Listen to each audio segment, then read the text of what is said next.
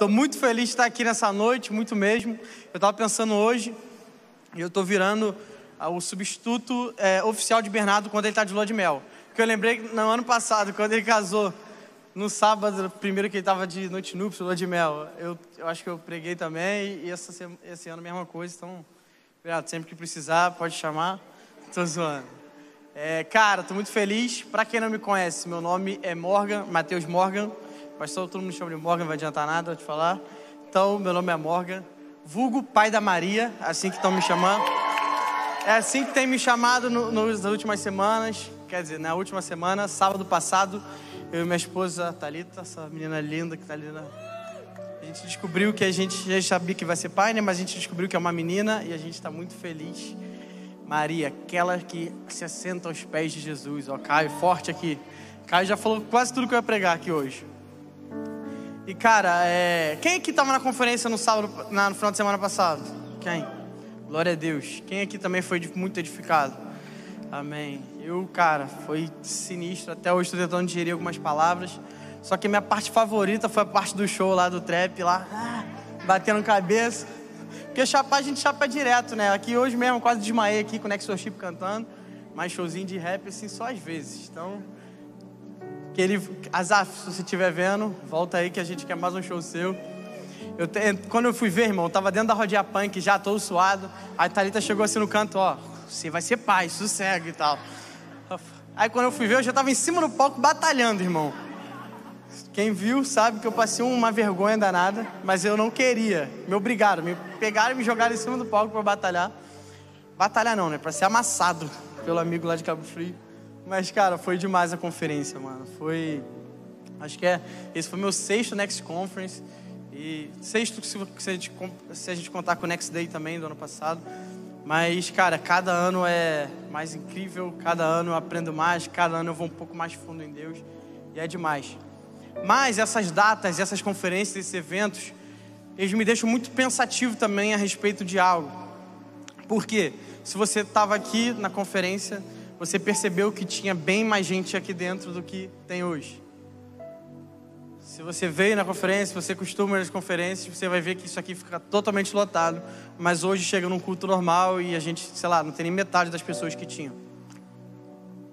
E isso faz, me faz pensar muito em quais são os motivos para isso. E existem vários motivos, né?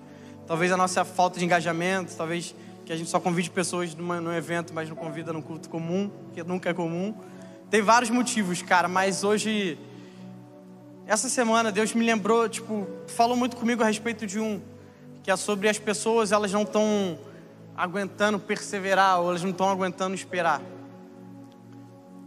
E sabe, o Evangelho tem muito mais a ver com perseverar do que com a intensidade que você vai. Assim, porque não adianta você vir numa conferência, você ser muito intenso, mas chegar na segunda-feira e você desistir, chegar na segunda-feira e você desanimar então o evangelho tem muito mais a ver com perseverar. É como não, não é como você está agora, mas como você vai chegar lá no final. Porque não adianta eu começar a correr aqui muito rápido, chegar ali na porta, eu cansar e não aguentar mais. Essa semana mesmo eu, eu vivi isso, porque eu voltei a correr, estou bem gordinho, vocês podem perceber. Hoje eu estava vendo umas fotos com a Thalita, de três anos atrás. Eu magrinho, falei, não, o que, que aconteceu comigo, Jesus? Careca, tô falando careca, ó. Gordo, careca. Nada contra os gordos careca, claro.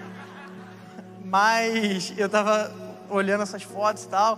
Aí dá uma vontade de correr, né? Aí essa semana eu voltei a correr. Na segunda-feira eu corri, na terça-feira eu corri. Aí na quarta-feira eu descansei. Aí na quinta-feira eu fui correr, só que eu bati peso na consciência, fui correr duas vezes. Corri de manhã e fui correr à noite. Aí eu machuquei a minha perna, quase não consegui correr direito na sexta-feira, não consegui correr hoje. Então não adianta, você vai ser muito intenso, cara. Tem que ser constante, sabe? Então eu fiquei, perdi dois dias de corrida. Se eu fosse tranquilo na quinta-feira, eu tinha corrido quinta, sexta e sábado. Com certeza seria muito mais efetivo para mim. Então não tem nada a ver sobre a intensidade. Claro, você pode ser intenso. Você deve ser intenso, mas no espírito. Você deve ser intenso, mas uma intensidade constante. Se for para ser uma intensidade que passa, não seja intenso, irmão. Seja até razoável, mas que você permaneça. Amém? E eu pensei muito sobre isso. Comecei, aí eu comecei a lembrar de outras conferências, de acampamentos que eu estive com alguns amigos. Eu lembrei de alguns amigos que receberam palavras, receberam as mesmas palavras que eu recebi, viveram a mesma presença de Deus que eu vivi, talvez tiveram as mesmas experiências, mas eles não estão mais aqui. Isso tem muito a ver, porque no meio do caminho eles desistiram, eles não perseveraram. Porque eles ficaram muito animados naquele evento, mas chegou a segunda-feira, no meio da rotina ordinária, comum, eles desistiram e desanimaram. E eu quero falar um pouco sobre isso hoje. Sobre o tempo, o tempo de processo. A gente falou um pouco sobre isso na conferência também, né? Tem, até na nossa camiseta que a gente vendeu, que eu não consegui comprar uma, infelizmente. A estampa é Enjoy the Process, que é, é a, tipo, como é que é? Desfrute o processo, curta o processo, né? Aproveite o processo. E a gente, cara, é muito mestre em falar isso, é muito mestre a gente ter bom discurso sobre isso, só que na prática a gente é totalmente o contrário. Porque a gente fala, ah, não, a gente tem que aproveitar o processo, a gente tem que curtir o processo e tal. Mas quando chega na hora de praticar isso, é muito diferente. Passa uma semana e você já ah, não aconteceu. Passam duas semanas e não aconteceu e tal. Aí você vai perdendo aquele fogo, você vai desanimando. E eu sei que provavelmente essa não era a palavra que você esperava de um sábado pós-conferência. Ainda mais de Morgan. Você achou que eu ia abrir Atos 2 aqui e ia falar: estavam todos reunidos em um só lugar. Eu juro que se eu pregasse o que eu quisesse, eu ia pregar isso. Se eu escolhesse o que eu prego, eu ia pregar isso. Só que, infelizmente, essa não foi a palavra que Deus me deu, não foi o que Ele botou no meu coração. E eu estava até falando: Deus, será que eu prego isso mesmo e tal? Eu, tava, eu mandei mensagem para o Bernardo.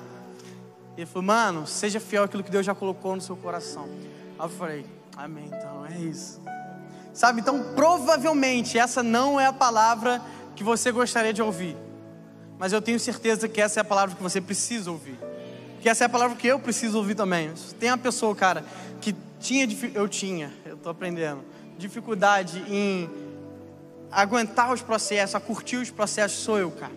Estou falando para uma pessoa que já bateu muito a cabeça, já bateu muito a cara, tentando fazer as coisas com a força do meu braço, tentando acelerar coisas que não eram para acontecer. E só eu sei como isso prejudicou muitas coisas na minha vida. Então, essa palavra, em primeiro lugar, é para mim. Isso não é um jargão de pregador, estou é, pregando primeiro para mim, isso é de verdade. Inclusive, essa palavra Deus me deu falando comigo um dia, e Ele me lembrou essa semana, mas enfim. Então, essa palavra é essencial porque não adianta nada você ouvir grandes palavras e profecias, não adianta nada você vir numa conferência e você se cheio, e você ficar emocionado, e você ficar, ah, vou fazer, vou acontecer.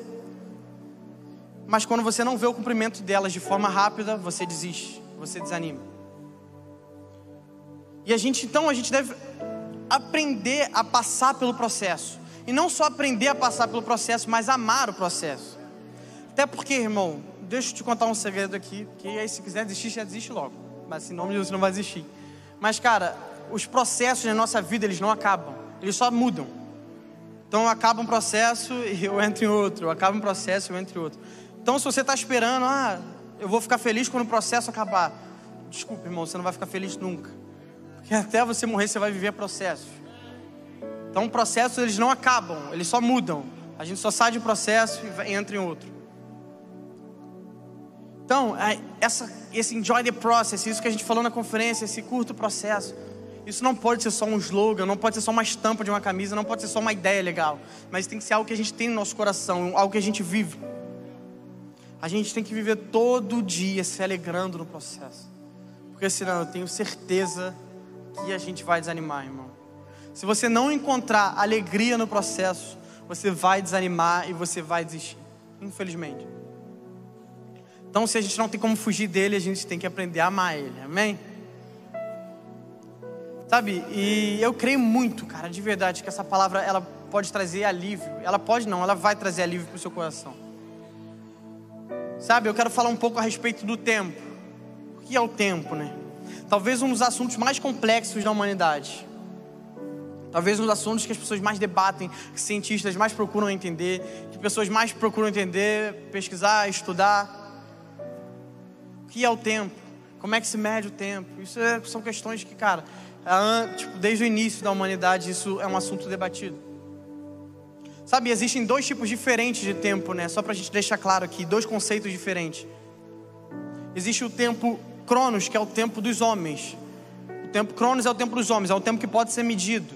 É, talvez seu calendário, o seu relógio, a hora, data, dia, mês é, estação do ano, essas coisas que a gente pode medir, o nosso tempo humano. Isso é o Cronos. Mas existe também o tempo Kairos, que é o tempo de Deus. Esse tempo ninguém nunca conseguiu mensurar e ninguém nunca vai conseguir mensurar. Você não vai conseguir, ah, isso aqui. Por isso que todo mundo fala, ah, quantos anos, ah, toda hora uma se levanta, ah, o universo tem quantos anos? Ah, o quê. Não, o cientista descobriu. Por que não vai descobrir, irmão? Porque o tempo de Deus, ele não se mede, ele é infinito, ele é eterno. Ele é muito mais complexo para a gente, para nossa cabeça humana entender. Inclusive o pastor Hernando Dias Lopes, ele pregou isso aqui na última vez que ele veio na conferência, foi muito forte, depois assiste lá no YouTube. Mas o tempo de Deus, ele é eterno, a gente não consegue contar. E por a gente não conseguir contar, mensurar, muitas vezes a gente encontra dúvidas e dificuldades e a gente não consegue entender. E de fato a gente não vai entender a totalidade, mas a gente consegue compreender um pouco. Sabe, então, enquanto o tempo de Deus, o, o tempo a gente não consegue mensurar, o tempo dos homens a gente consegue. Então essa é a diferença. Qual a diferença do tempo de Deus e tempo dos homens? O tempo dos homens é tudo aquilo que a gente consegue controlar, tudo aquilo que a gente consegue ver. Não, tem tantos dias, tem tantos meses, tem tantas horas. Isso é o tempo dos homens. Agora o tempo de Deus é eterno, é infinito. E foi o que eu falei, cara, o tempo ele é uma, ele é uma coisa, uma questão que é muito estudada há anos. Ele é uma coisa que é muito debatida há anos. Por exemplo, existem estudos há anos para comprovar e para pesquisar se existe a possibilidade de, ou não de viajar no tempo, por exemplo. Se um ser humano ele consegue viajar para um tempo na frente ou consegue viajar para o passado. Quem nunca quis isso? Já quis várias vezes voltar corrigir alguma coisa que eu fiz. Se tiver alguém que é impossível com a mim, então que fala às vezes que não devia falar, toda hora eu fico, ah, se eu pudesse voltar e não fazer aquilo. Ou talvez avançar no tempo e você descobrir aquilo que vai acontecer lá na frente. Mas até hoje ninguém conseguiu descobrir isso, ninguém conseguiu comprovar isso. Sabe, e a luta desenfreada por entender o tempo, por controlar o tempo, chega até o nível de pessoas terem estudos para impedir a morte. Pessoas, cientistas, têm os estudos para a gente impedir a morte que a gente, para a gente viver para sempre. Isso é muito louco. É meio tipo The Walking Dead, assim, uma coisa meio zumbi, mas existem esses estudos. E o mais louco é que o desejo que essas pessoas têm é totalmente bíblico. Que a Bíblia diz em Eclesiastes 3:11 que ele fez tudo apropriado ao seu tempo e também pôs no coração do homem um anseio pela eternidade. Então, o anseio que essas pessoas têm em viver para sempre é algo que Deus colocou nelas. O que elas não entenderam ainda é que ciência nenhuma pode fazer isso por elas, Estudo nenhum pode fazer isso por elas. O único que venceu a morte e tem poder de dar vida eterna a alguém é Jesus. Jesus, Ele próprio venceu a morte, Ele ressuscitou e Ele nos deu acesso à vida eterna. Sabe, então as pessoas não foram, elas não foram criadas, Deus não criou ninguém para entender a morte e para aceitar a morte. Por isso que é um assunto tão difícil. Pra gente que é cristão é fácil porque a gente entende que a gente morre, a gente é promovido, né? Que a gente vai viver a vida eterna com Ele. Mas por que que lá fora as pessoas elas não conseguem entender? Porque de fato elas não foram criadas para isso. O homem não foi criado para morrer, o homem foi criado para a eternidade.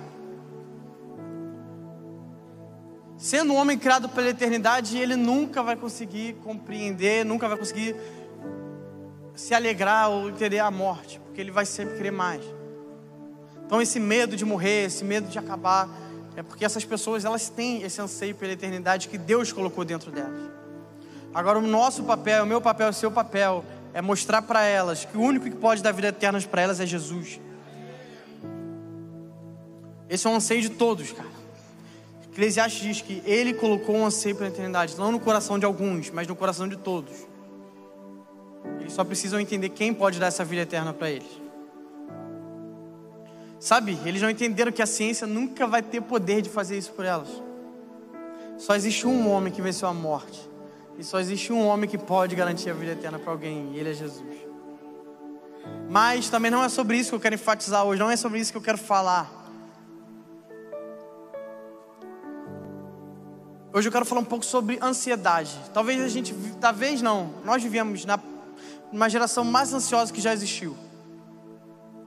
Não é porque eu estou dizendo isso porque eu acho, é porque estudos dizem isso. Sabe, com o avanço da internet, das redes sociais, com o avanço da tecnologia e a carga de informação pesada que a gente recebe hoje, todos os dias da nossa vida, isso está gerando ansiedade nas pessoas, está levando as pessoas a serem mais ansiosas. Sabe, segundo especialistas das universidades de Berna, na Suíça, eles dizem que um ser humano tem capacidade máxima de ler 350 páginas por dia.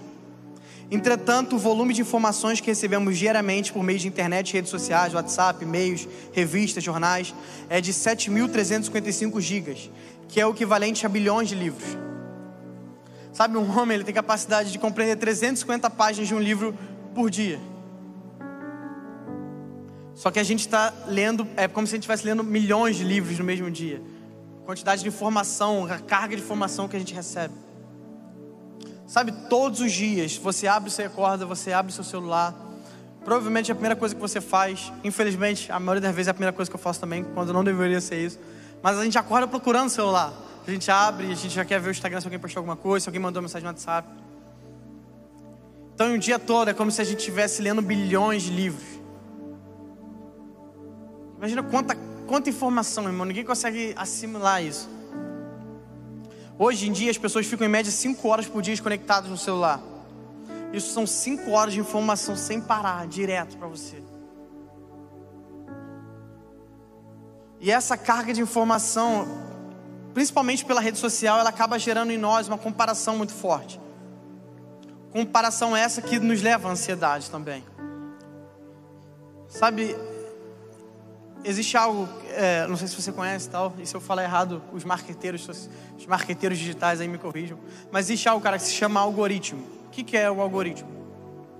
O algoritmo é o, é o Instagram, é o Facebook pegando as suas informações, pegando aquilo que você gosta, pegando aquilo que você assiste, pegando aquilo que você consome, para te jogar mais do que você está acostumado a ver.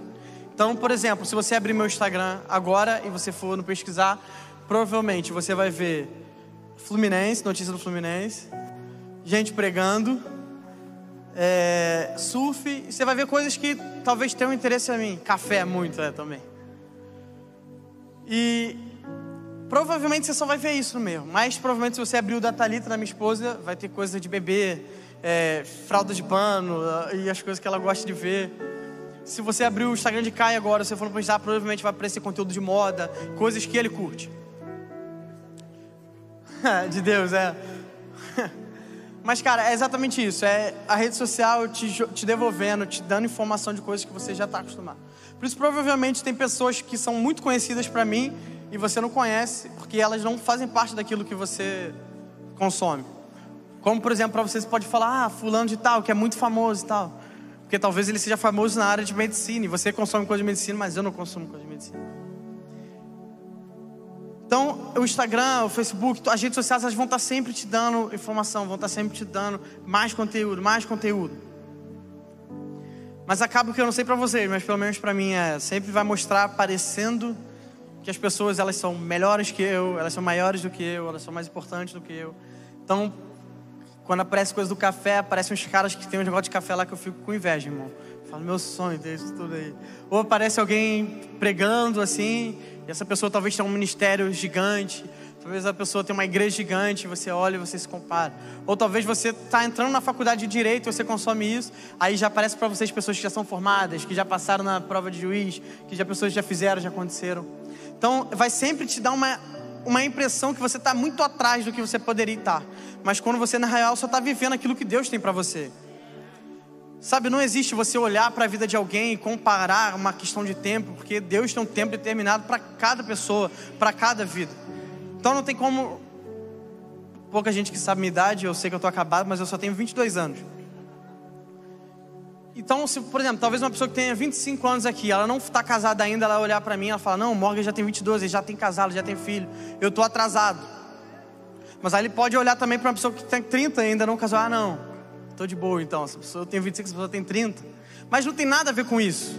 Tem a ver com aquilo que Deus desejou para você, aquilo que Deus sonhou para você, aquilo que Deus planejou para você. Então a gente tem que parar de comparar, de olhar a perspectiva do tempo comparando com a vida de outra pessoa, porque não tem nada a ver com isso.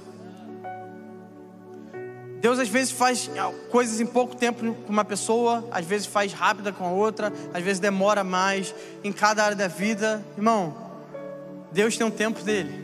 E é sobre isso que a gente vai falar aqui. Mas sabe, essa comparação, você acaba consumindo ah, pessoas ali e tal, pessoas que parecem tão bem-sucedidas, pessoas que parecem tão avançadas, pessoas que parecem estar na sua frente, e isso vai te gerando cada vez mais ansiedade. Você fala, nossa, Você nem entrou na sua faculdade ainda e você já está pensando em se formar, em o que, que você vai fazer lá. Quando na verdade, cara, curta o processo, entra na sua faculdade, prega o evangelho lá, ganha umas para Jesus lá, é, aprende alguma coisa. As pessoas nem começaram a namorar e já está pensando no dia que vai casar, onde vai morar e tal. Então a gente tem essa, esse problema, sabe? A gente nunca curte o que a gente está vivendo agora. E a gente está sempre pensando no que a gente pode fazer depois. Aí seu sonho, você está solteiro há três anos. Aí seu sonho é namorar. Aí quando você começa a namorar, dá uma semana aquilo já não satisfaz mais. Ah não, agora eu quero casar. Aí quando você sai, depois você vai lá em casa e tal, ah não, agora. Por isso que tem tanta gente, cara, é, dentro de casamento, por exemplo, adulterando, procurando outras pessoas, porque ela não entendeu, cara, que ela tem que ser contente com aquilo que ela tem agora. Então ela está fazendo, ah não, agora ah, já estou enjoada da minha esposa, agora vou procurar outra. Então a gente vive nessa geração ansiosa. E quando eu falo essa geração, eu estou me incluindo também, tá? Quer dizer, eu não sou ansioso, mas a gente tende a ser. E existe o livro do Max Lucado que ele fala sobre ansiedade. E ele mostra alguns dados. E esses dados me chocaram quando eu li, cara. Ele diz que uma criança de hoje em dia, uma criança de 3 a 6 anos, ela tem um nível de ansiedade de um paciente psiquiátrico de 1950. Então, hoje, uma criança que acabou de nascer, ela tem 3 anos de idade, ela tem o mesmo nível de ansiedade de alguém que estava no manicômio, no, no hospício em 1950. Eu não sei você, cara, mas isso é muito chocante, irmão. Uma criança que ainda nem entende as coisas. Um outro dado que ele deu também foi que a indústria farmacêutica americana de calmantes subiu de 900 milhões de dólares por ano para 2,1 bilhões por ano entre 1977 e 2004. Sabe, nesse período de 30 anos, não sei, mais ou menos, quase triplicou o número de vendas de calmantes nos Estados Unidos. Por quê? Porque a geração está ansiosa.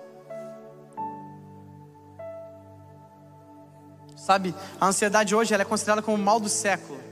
É assim que dizem hoje. O mal do século é a ansiedade, porque cada vez mais pessoas, cara, é muito comum. Antigamente você olha e fala, ah, pessoa que tem ansiedade, tá? Hoje em dia, cara, é muito comum você encontrar isso. Quem realmente não foi diagnosticado com ansiedade vive pelo menos um pouco disso. Sabe, mas eu também não quero ficar só dando notícia ruim também. Mas também quero dizer o que, que a Bíblia diz sobre ansiedade. Como a Bíblia diz que a gente deve lidar com a ansiedade, né?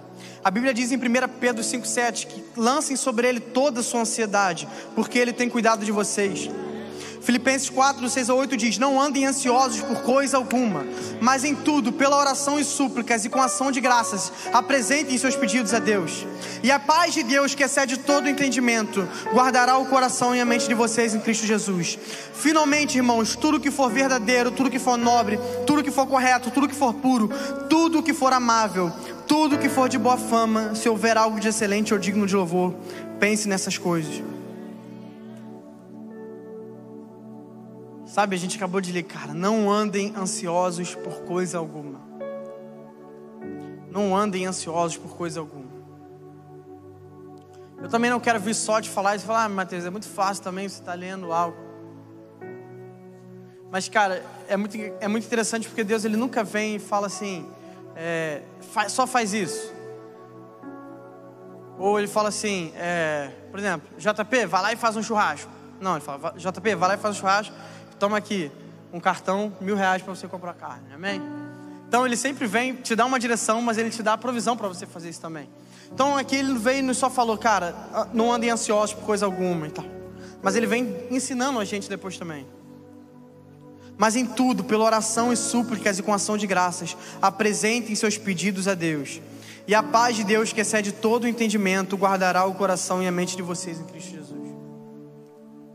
Então não é só jogar a ansiedade sobre ele, mas é jogar, mas pedir por oração e súplica, com ação de graça a ele, apresentando meus pedidos diariamente a ele. E é assim que a Bíblia está dizendo que eu vou vencer a ansiedade. Sabe? E a grande realidade é que a maioria das vezes a gente se encontra muito aflito em relação ao tempo, pelo, simplesmente, pelo simples fato de não entender ele. E não entender principalmente o fato de como Deus lida com ele. Eu acho que essa é a questão. Pela gente não entender como Deus lida com o tempo, como Deus observa o tempo, como Deus age diante do tempo, como Deus entende o tempo, a gente fica perdido. Então, às vezes, a gente está achando que a gente está com algumas coisas e tal, mas a gente simplesmente está ignorante ao fato de que Deus age de certa forma. E às vezes a gente cobra pessoas posicionamentos, só que antes a gente deveria ensinar elas. Então a gente está falando, você tem que parar de fazer isso, você tem que fazer isso. Mas a gente não está ensinando ela, a gente não está gastando tempo discipulando. Então você não pode cobrar um ignorante, alguém que não entende, alguém que não tem um conhecimento, alguém que não tem informação, que ele faça aquilo. Então, muitas das vezes, a maioria das vezes, a gente está inseguro, a gente está inquieto, a gente está ansioso, porque simplesmente a gente não conhece o caráter de Deus diante do tempo, como ele age com ele. E hoje eu quero falar sobre um texto, cara, eu quero te mostrar na Bíblia. Uma passagem em que Jesus lidou muito bem no meio de uma situação onde todos estavam ansiosos, onde todos estavam preocupados, onde todos estavam aflitos. Eu quero te mostrar como Jesus agiu no meio dessa situação. Em um cenário onde pessoas estavam com pressa, estavam correndo, Jesus tem que fazer logo, Jesus isso, Jesus aquilo. Qual foi a postura de Jesus diante disso? Eu queria ler João 11, do versículo 1 em diante. Eu mandei 44 versículos lá, do 1 ao 44, mas eu vou cortando. Se você puder abrir sua Bíblia aí, ou se quiser acompanhar pelo telão. Havia um homem chamado Lázaro. Ele era de Betânia, do povoado de Maria e de sua irmã Marta. E aconteceu que Lázaro ficou doente. Maria, sua irmã, era a mesma que derramara perfume sobre o Senhor e lhe enxugara os pés com os cabelos. Então as irmãs de Lázaro mandaram dizer a Jesus: Senhor, aquele a quem amas está doente. Ao ouvir isso, Jesus disse: Essa doença não acabará em morte. É para a glória de Deus, para que o Filho de Deus seja glorificado por meio dela. Jesus amava Marta, a irmã dela, e Lázaro. No entanto, quero que prestem bastante atenção nisso. No entanto, quando ouviu falar que Lázaro estava doente, ficou mais dois dias onde estava. Depois disse aos seus discípulos: Vamos voltar para a Judéia. Aí você puder, pode passar para o 17, por favor. Ao chegar, Jesus verificou que Lázaro já estava no sepulcro havia quatro dias. Betânia estava a cerca de 3 quilômetros de Jerusalém. E muitos judeus tinham ido visitar Marta e Maria para confortá-las pela perda do irmão. Quando Marta ouviu que Jesus estava chegando, foi encontrá-lo, mas Maria ficou em casa. Disse Marta a Jesus: Senhor, se estivesse aqui, meu irmão não teria morrido. Mas sei que mesmo agora Deus te dará tudo o que pedires. Disse-lhe Jesus: O seu irmão vai ressuscitar. Marta respondeu: Eu sei que ele vai ressuscitar na ressurreição do último dia. Disse-lhe Jesus: Eu sou a ressurreição e a vida. Aquele que crê em mim, ainda que morra, viverá. E quem vive e crê em mim não morrerá eternamente. Você crê nisso? Ela lhe respondeu: Sim, Senhor. Eu tenho crido que tu és o Cristo, o Filho de Deus que devia vir ao mundo. E depois de dizer isso, foi para casa e, chamando a parte Maria, disse-lhe: O Mestre está aqui e está chamando você. Ao ouvir isso, Maria levantou-se depressa e foi ao encontro dele. Jesus ainda não tinha entrado no povoado, mas estava no lugar onde Marta o encontrara. Quando notaram que ela se levantou depressa e saiu, os judeus que a estavam confortando em casa seguiram-na, supondo que ela ia ao sepulcro, para ali chorar. Chegando ao lugar onde Jesus estava e vendo Maria, prostrou-se aos seus pés e disse: Senhor, ela diz a mesma coisa que a irmã dela disse: Senhor, se estivesses aqui, meu irmão não teria morrido. Ao ver chorando Maria e os, e os judeus que acompanhavam Jesus, agitou-se no espírito e perturbou-se. Onde o colocaram? perguntou ele. Vem e vê, Senhor. Responderam eles. Jesus chorou. Então os judeus disseram: Veja como ele o amava. Mas alguns deles disseram: Ele que abriu os olhos do cego, não poderia ter impedido que esse homem morresse. Jesus, outra vez profundamente comovido, foi até o sepulcro. Era uma gruta com uma pedra colocada à entrada. Tirem a pedra de seda, disse Marta, irmã do morto. Senhor, ele já cheira mal, pois já fazem quatro dias. Disse-lhe Jesus: Não falei que se você cresce, veria a glória de Deus? Então tiraram a pedra, Jesus olhou para cima e disse: Pai, eu te agradeço porque me ouviste. Eu sei que sempre me ouves, mas eu disse isso por causa do povo que está aqui, para que creia que tu me enviaste. Depois de dizer isso, Jesus bradou em alta voz: Lázaro, venha para fora. O morto saiu com as mãos e os pés envolvidos em faixas de linho e o rosto envolto num pano. Disse-lhe Jesus: Tirem a faixa dele e deixem-lhe ir. Senhor, essa é a sua palavra, Pai. Essa é a sua palavra, Senhor. Nada que eu possa falar aqui, Senhor, nenhum conhecimento meu, nenhuma sabedoria minha tem poder de transformar alguma vida aqui nessa noite, Pai. Só a sua palavra, Deus. Eu oro, Pai, que essa palavra venha para encontrar corações aqui nessa noite, Senhor. Pessoas que entraram aqui ansiosas, aflitas, Senhor. Pessoas que entraram aqui desesperadas, Pai. Que o Senhor venha confortar elas através da Sua palavra, Pai. Cumpre, Pai, essa palavra. Confirma essa palavra com sinais, maravilhas, Senhor. Nós declaramos, Pai, céus abertos sobre esse lugar. Nós declaramos, Espírito Santo, faz do jeito que você quiser aqui, Senhor. Se você quiser interromper essa mensagem, que você interrompa, Pai. Mas eu não quero atrapalhar, Pai, o que o Senhor quer fazer, Pai. Que o Seu nome seja conhecido aqui no nosso meio, Pai. No nome de Jesus. No nome de Jesus. Sabe, eu amo esse texto, eu não sei você, cara, mas só de ler ele, para mim já, já valeu a noite aqui. Mas a gente pode aprender algumas características a respeito do caráter de Deus aqui nessa passagem, aqui nesse texto. Mas hoje eu quero enfatizar duas dessas características. Sabe, a gente pode aprender muita coisa. Eu até pulei dez versículos, porque no meio desse texto, Jesus começa a ensinar outra coisa também, que não era o, foco que eu quero dar aqui hoje. Então a gente consegue aprender muita coisa, mas hoje eu quero destacar duas características do caráter de Deus, do caráter de Jesus aqui, do, diante dessa situação. E a primeira característica que eu aprendo aqui nesse texto é que Deus não tem pressa. Será que você pode olhar para o irmão que está no seu lado e falar, irmão, Deus não tem pressa? Deus não tem pressa e muito menos compromisso com a nossa pressa. Sabe, cara, o que eu mais amo nessa passagem é que Jesus acaba de saber que o amigo dele estava muito enfermo. Ele acabou de saber. É, Marta e Maria mandaram alguém lá e falou: Jesus, pô, sabe Lázaro? Então, cara, ele está doente, ele está quase morrendo, estão te chamando lá, a gente sabe que você pode curar ele. E a Bíblia diz que Jesus ele ainda demora dois dias no lugar onde ele estava, para depois ir para lá. Sabe, todo mundo ali naquele momento estava esperando que quando Jesus recebesse essa notícia, ele fosse correndo encontrar Lázaro. Fosse correndo, não, cara, eu preciso curar meu amigo. Mas não foi isso que aconteceu e não foi isso que a gente acabou de ler. A Bíblia relata que, e a Bíblia diz que fez questão de falar isso pra gente. E Jesus, depois de receber a informação de que o amigo dele, sabe, não é qualquer pessoa, é um amigo, um irmão, uma pessoa que, que andava com Jesus, que tinha um coração de Jesus. E ele permanece dois dias lá sabendo que o amigo dele estava doente, quase morto. Sabe, estava todo mundo desesperado, principalmente as irmãs dele. Mandaram alguém lá, não, você precisa ir lá buscar Jesus, você precisa trazer ele. Ele precisa fazer alguma coisa, ele precisa liberar alguma palavra, ele precisa orar pelo meu irmão. A gente crê que nosso irmão vai ser curado, mas alguma coisa precisa acontecer. Pessoas estavam desesperadas, ansiosas, aflitas. E tem uma coisa que a gente sempre lê nesse texto, a gente acaba se enganando, só por conta de não conhecer o contexto ali daquela região é que quando Jesus estava num local muito longe de onde Lázaro estava, mas isso não é verdade. Eu parei para ver e, cara, Jesus estava apenas algumas horas de onde Lázaro estava. Eu sei que eles faziam tudo andando, né? Então, eu não vou falar, ah, Jesus podia. Mas, cara, realmente, a distância que ele estava, se Jesus estivesse com pressa, ele ia correndo no mesmo dia, em questão de horas ele chegaria. No mesmo dia ele chegaria lá, ele liberaria uma palavra para Lázaro, ele botaria a mão sobre Lázaro e Lázaro seria completamente curado. Sabe, por não estar tão longe, por não estar num lugar tão distante. Se Jesus estivesse mesmo com pressa, assim como as irmãs de Lázaro estavam, ele sairia correndo naquele lugar e encontraria Lázaro. Ainda mais porque Lázaro era um amigo dele. Sabe, eu estou falando de Jesus que tinha compaixão com todo mundo. Jesus que não conseguia ver um enfermo na rua, que não, não conseguia orar por cura.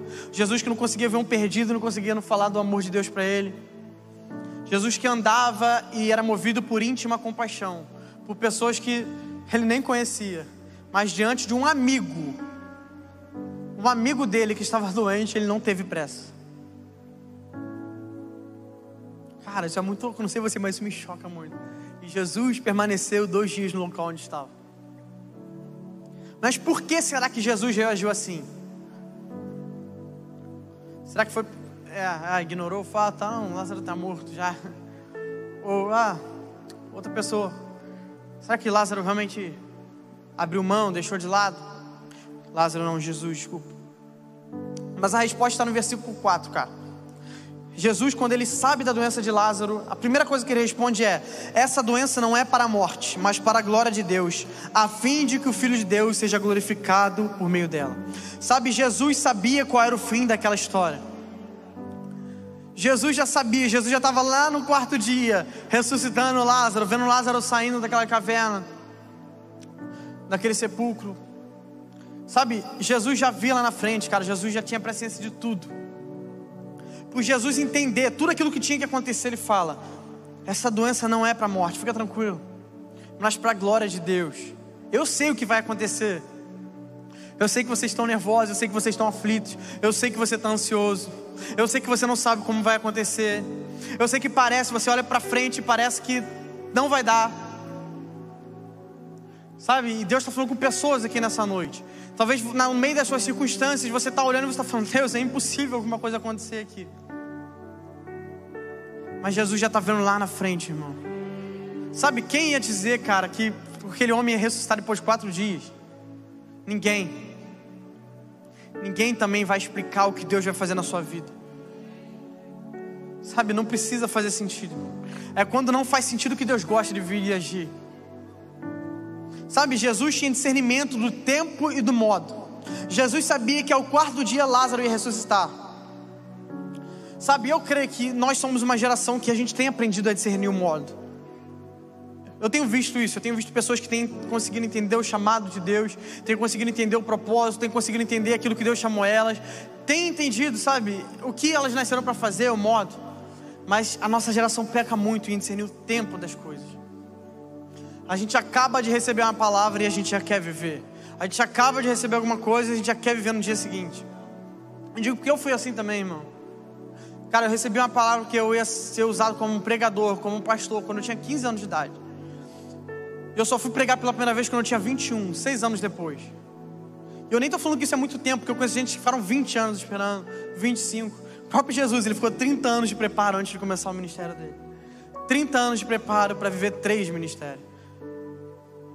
E sabe, tem aquela frase clichê né, que todo mundo fala, mas é verdade. Hoje a gente está querendo viver três anos de processo, três anos de aprendizado para viver 30 de ministério.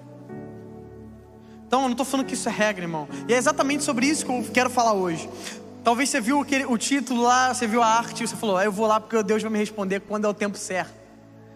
E essa é a chave. Chave não, essa é a verdade. que não existe, existe o tempo certo de Deus, mas não existe um tempo certo para o homem.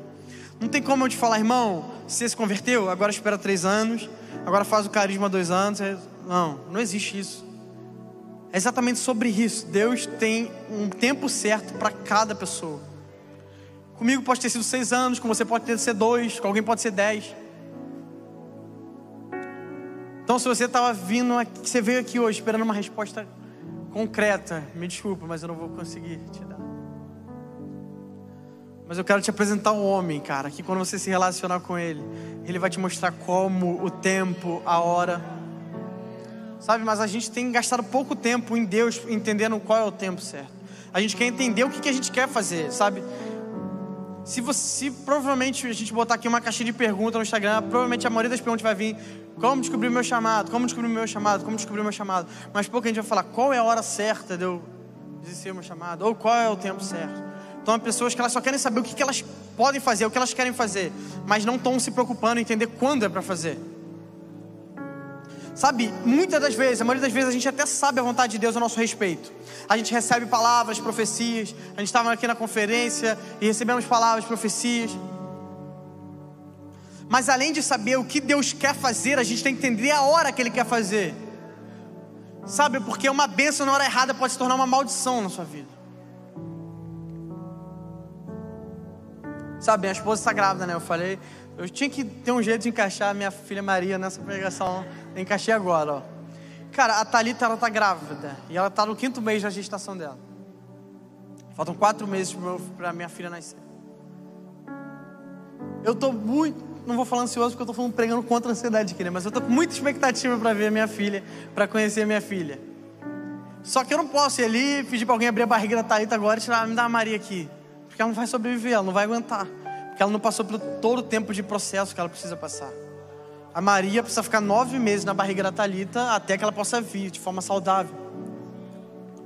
Sabe, por mais que eu esteja com muita expectativa para conhecer a minha filha, eu tenho que esperar mais quatro meses. Cara, e isso é exatamente assim na nossa vida, cara. Às vezes a gente está com tanta expectativa que a gente quer ver logo, sabe? E a gente acaba botando os pés, trocando os pés pelas mãos e a gente acaba se ferindo mais do que qualquer coisa.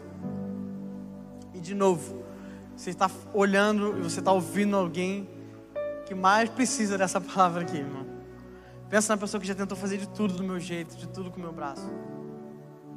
Mas eu só quebrei a cara, irmão às vezes gera tipo consequências que vai durar para sempre para você. Quão bom é esperar o tempo certo e a hora certa de Deus. Sabe, Eclesiastes 3, do 1 ao 8, diz assim: botar, podia botar no telão. Para tudo há uma ocasião certa, há um tempo certo para cada propósito debaixo do céu. Tempo de nascer e tempo de morrer, tempo de plantar e tempo de arrancar o que se plantou, tempo de matar e tempo de curar, tempo de derrubar e tempo de construir, tempo de chorar e tempo de rir Tempo de prantear e tempo de dançar, tempo de espalhar pedras e tempo de ajuntá-las, tempo de abraçar o tempo de se conter, tempo de procurar e tempo de desistir, tempo de guardar e tempo de jogar fora, tempo de rasgar e tempo de costurar, tempo de calar e tempo de falar, tempo de amar e tempo de odiar, tempo de lutar e tempo de viver em paz. Sabe, a Bíblia está dizendo aqui, cara, em Eclesiastes 3, que tudo o que acontece na terra, tudo o que acontece nas nossas vidas, existe um tempo determinado. Nada que acontece na nossa vida, Deus antes determinou o tempo certo para aquilo acontecer. É muito louco, cara, que se você parar para estudar até a vinda de Jesus para a terra, a primeira vinda dele, ele veio no momento exato que era para vir. A Bíblia chama isso de esse tempo que ele veio de plenitude dos tempos. Sabe, Deus ele ficou calado por 400 anos sem usar voz profética na terra, sem falar com o seu povo. 400 anos, irmão. E não era para fazer qualquer coisa, era para enviar o, filho dele que ia salvar o mundo. Imagina a expectativa de Deus, a expectativa de Jesus, mas ele precisou esperar o tempo determinado. Sabe, Jesus veio nessa época onde é considerada a plenitude dos tempos, foi a hora exata que Jesus veio. Tudo na terra era favorável para a vinda de Jesus: o fator geográfico, o fator intelectual, o fator religioso, o fator político, tudo. A língua local, as ruas que eram, foram construídas, as cidades, tudo, tudo, é de forma exata para que o evangelho fosse propagado de forma mais eficiente. Então, se até Jesus para vir para a terra, ele esperou o tempo certo, que, que você está querendo fazer as suas coisas no seu tempo? Sabe, às vezes a gente passa uma semana que a gente recebeu uma palavra, a gente passa uma semana que a gente recebeu alguma coisa de Deus e a gente já quer desistir porque está demorando. Sabe, Deus já planejou cada dia da sua vida, cada hora exata que tudo vai acontecer. Não adianta de nada você ficar ansioso. Mateus 6, 27 diz isso: Quem de vocês, por mais que se preocupe, pode acrescentar uma hora que se quer a sua vida? Sabe, a ansiedade, a sua aflição, ela não tem poder de adiantar o tempo, nem de acelerar o tempo, de nada. Não tem poder. A ansiedade você só gera perda para você mesmo.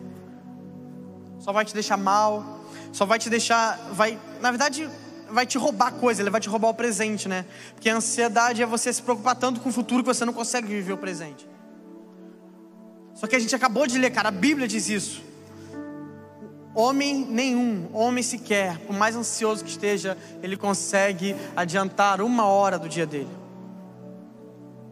Sabe, então a única coisa que a gente pode fazer é ser fiel e obediente à palavra que Deus nos confiou e descansar que o cumprimento dela vai acontecer na hora certa, determinada pelo Senhor. Sabe, Deus determinou uma hora certa para cada propósito dele na sua vida. O que você tem que fazer é só descansar. Entender, Deus, eu sei, cara. É fazer a sua parte, sim. Eu não estou pregando contra isso. Você tem que fazer a sua parte. Deus falou que você vai pregar para as nações, você tem que estudar outras línguas, você tem que estudar a Bíblia, você tem que estudar. Mas quem vai fazer é Ele, amém? A gente se prepara, a gente faz o nosso papel e Deus faz o dele. A gente tem que descansar nele. E tem um. Cara, eu não vou ler porque vai. Eu já tô. Pensei que ia ser rápido. É, mas existe uma, uma história, cara, em Gênesis, em que Abraão ele já tem, sei lá, quase 100 anos, cento e poucos anos, sei lá, não lembro. mas Abraão já era bem velho, ele e sua esposa eram bem velhos. Eles ainda não tinham nenhum filho. Abraão, no caso, ele teve um filho com a da escrava, enfim, mas não era o filho da promessa de Deus, não foi o filho que Deus prometeu. E é muito engraçado porque tem um texto em que Abraão, ele está lá na cidade dele, lá tranquilão. Deus vem e fala: Abraão, daqui a um ano eu vou voltar e eu vou dar um filho para sua mulher. Eu acho muito engraçado porque Abraão já está esperando há anos. Quando Deus decide aparecer, ele ainda fala assim: ano que vem eu volto e dou um filho para sua mulher. Que, que Deus não fez ali naquela hora? Por que, que Deus, na hora que foi, não deu um filho para ela? Não sei. A Bíblia também não diz. Mas porque Deus quis. Que esse era o tempo determinado.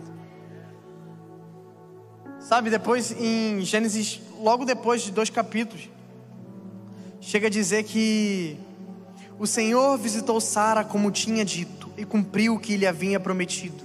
Sara ficou grávida e deu à luz a um filho a Abraão na sua velhice, no tempo determinado de que Deus lhe havia falado.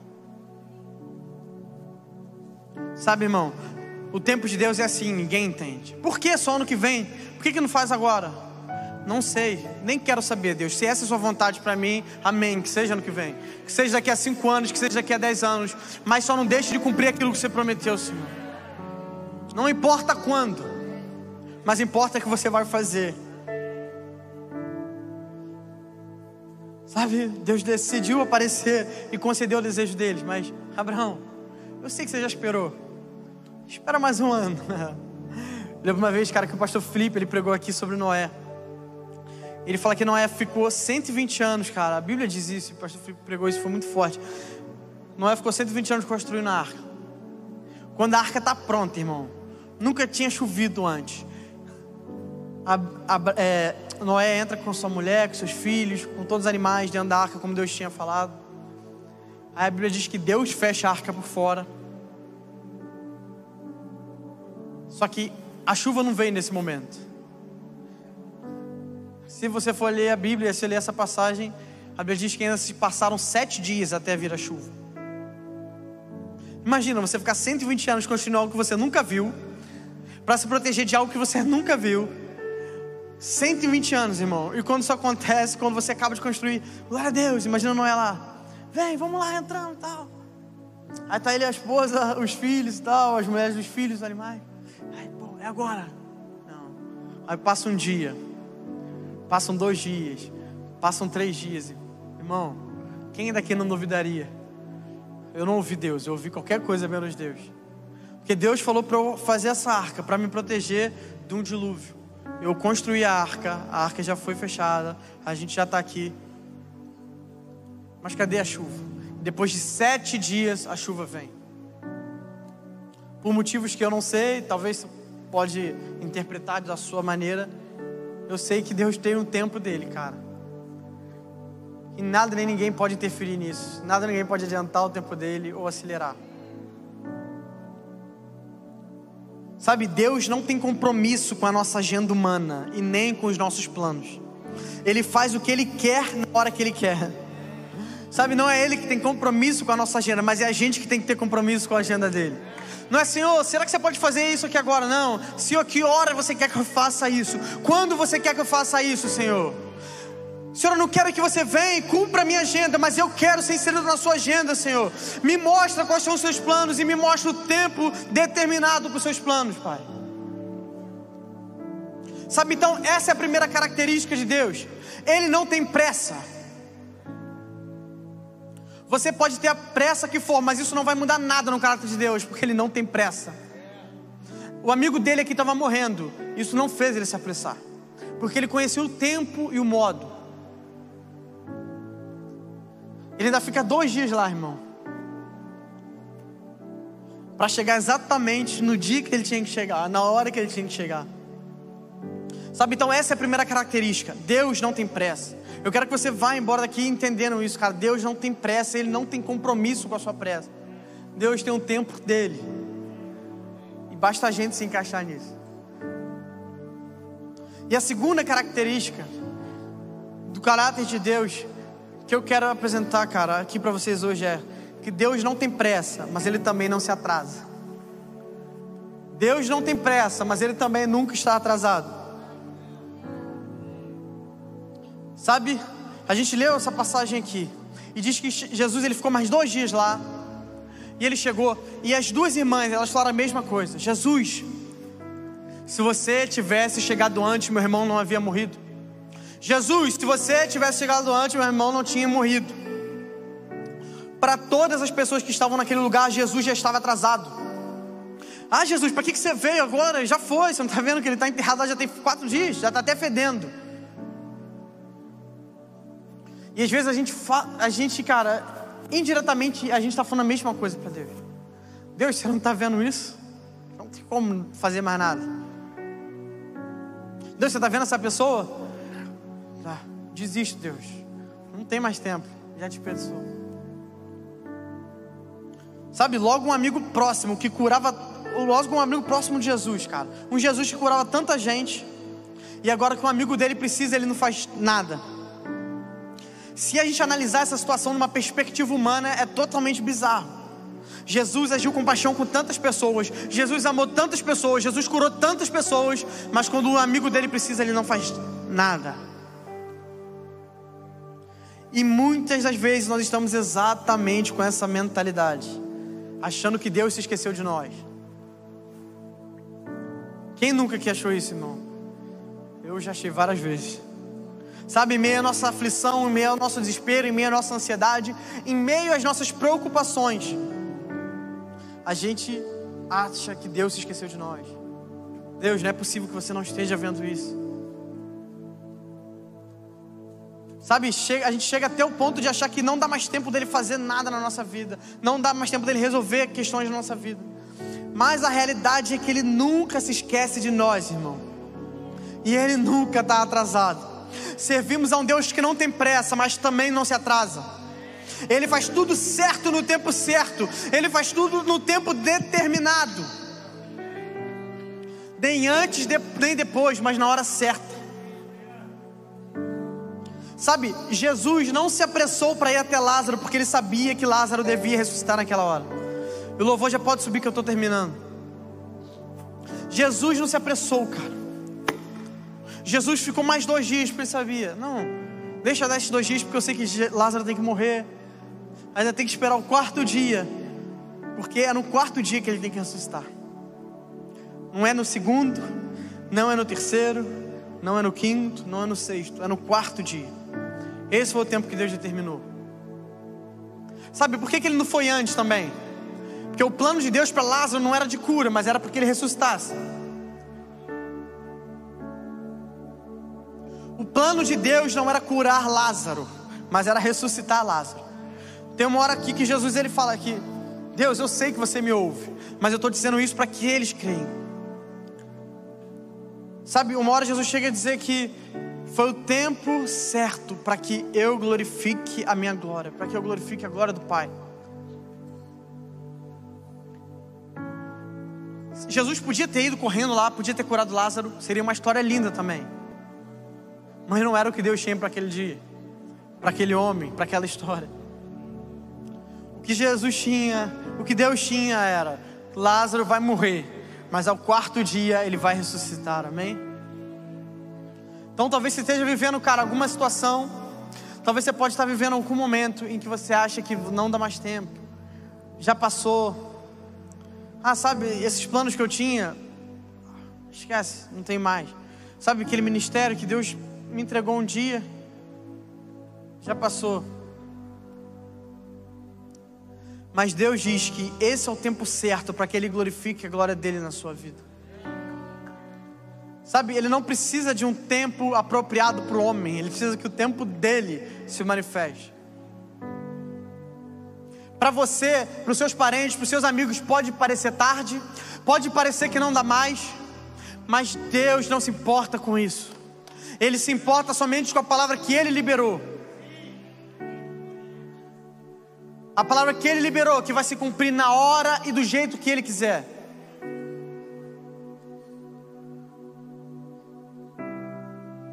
Sabe, eu sinto de verdade, cara, pessoas que entraram aqui E você já chegou ao ponto de desistir de coisas.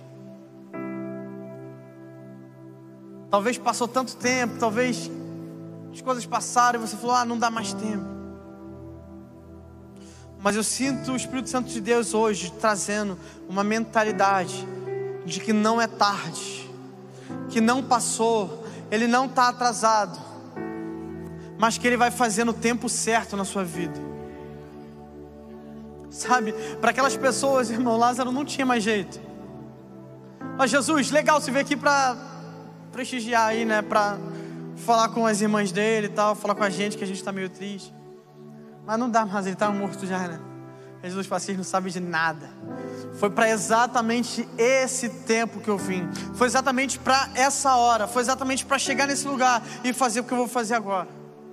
Lázaro, todo mundo está dizendo que não dá mais. Lázaro, todo mundo está dizendo que eu estou atrasado. Lázaro, todo mundo está dizendo que eu tinha que ter chegado antes. Mas Lázaro, eu cheguei no tempo certo e eu digo: vem para fora agora, Lázaro. Vem para fora agora, Lázaro. Esse é o tempo, Lázaro. Vem para fora, porque é isso que eu tenho para você. Essa é a história que eu tenho para você.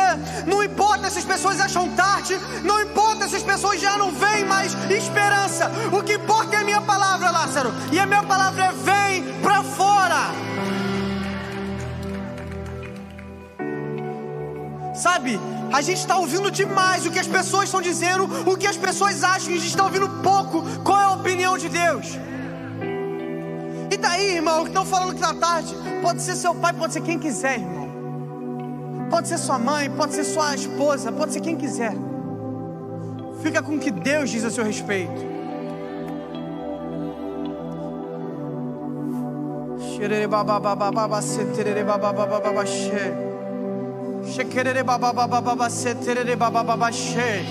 Não é tarde.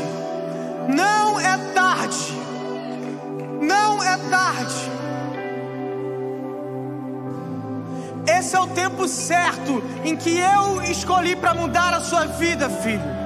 Assim diz o Senhor. Não é tarde, não passou. Eu não estou atrasado, filho.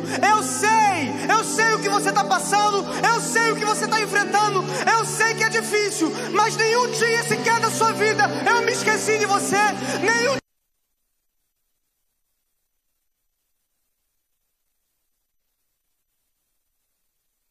de pé nesse lugar. Sabe, eu creio que existem dois tipos de pessoas aqui nesse lugar essa noite. Sabe, nessa história aqui, existem dois tipos de pessoas. Talvez você entrou aqui e você está como Marta e Maria. Aquilo que você ama, aquilo que você tem em suas mãos parece que morreu. Talvez sonhos, projetos, planos, talvez até alguém que você conhece que você acha que não dá mais. Sabe? Talvez você está exatamente como elas. Jesus, se você tivesse chegado antes, até, até talvez, acho que podia acontecer. Até acho que dava para você curar, até acho que dava para você resolver, até acho que dava para você mudar. Mas já está tarde, Jesus. Então talvez você esteja exatamente como essas irmãs. Aquilo que você tem em suas mãos, aquilo que você ama, parece que está perdido. Mas talvez você também esteja exatamente como Lázaro. É você que se sente morto, é você que está morto espiritualmente. É você que não vê mais razão para viver, é você que não vê mais propósito, é você que não tem mais alegria nos seus dias. Não importa se o Lázaro da história é você, ou alguém, ou algo. O que importa é Jesus está na casa. E quando Jesus está na casa, Ele muda a sua história. Ele faz o que Ele quer na hora que Ele quer. Ele não precisa de paradigmas humanos. Ele não precisa de tudo certinho. Ele não precisa de lógica. Muito pelo contrário, Deus ama contrariar a lógica. Sabe, eu sinto muito forte no meu espírito pessoas aqui que estavam desistindo da faculdade. Pessoas estavam desistindo da faculdade. Ah, falta muito tempo, ah, eu tenho coisas para fazer. E o Senhor vai começar a te colocar no coração. Persevera, filho. Persevera, filho. Sabe, eu sinto muito forte também. Alguém que estava com a faculdade trancada. E está faltando pouco tempo. Acho que que eu acho que tem um, uma data de vencimento que você tá em, pode ter a faculdade trancada. E você estava perguntando para Deus, Deus, eu volto. E Deus está dizendo, filho, volta, porque foi isso que eu sonhei para você.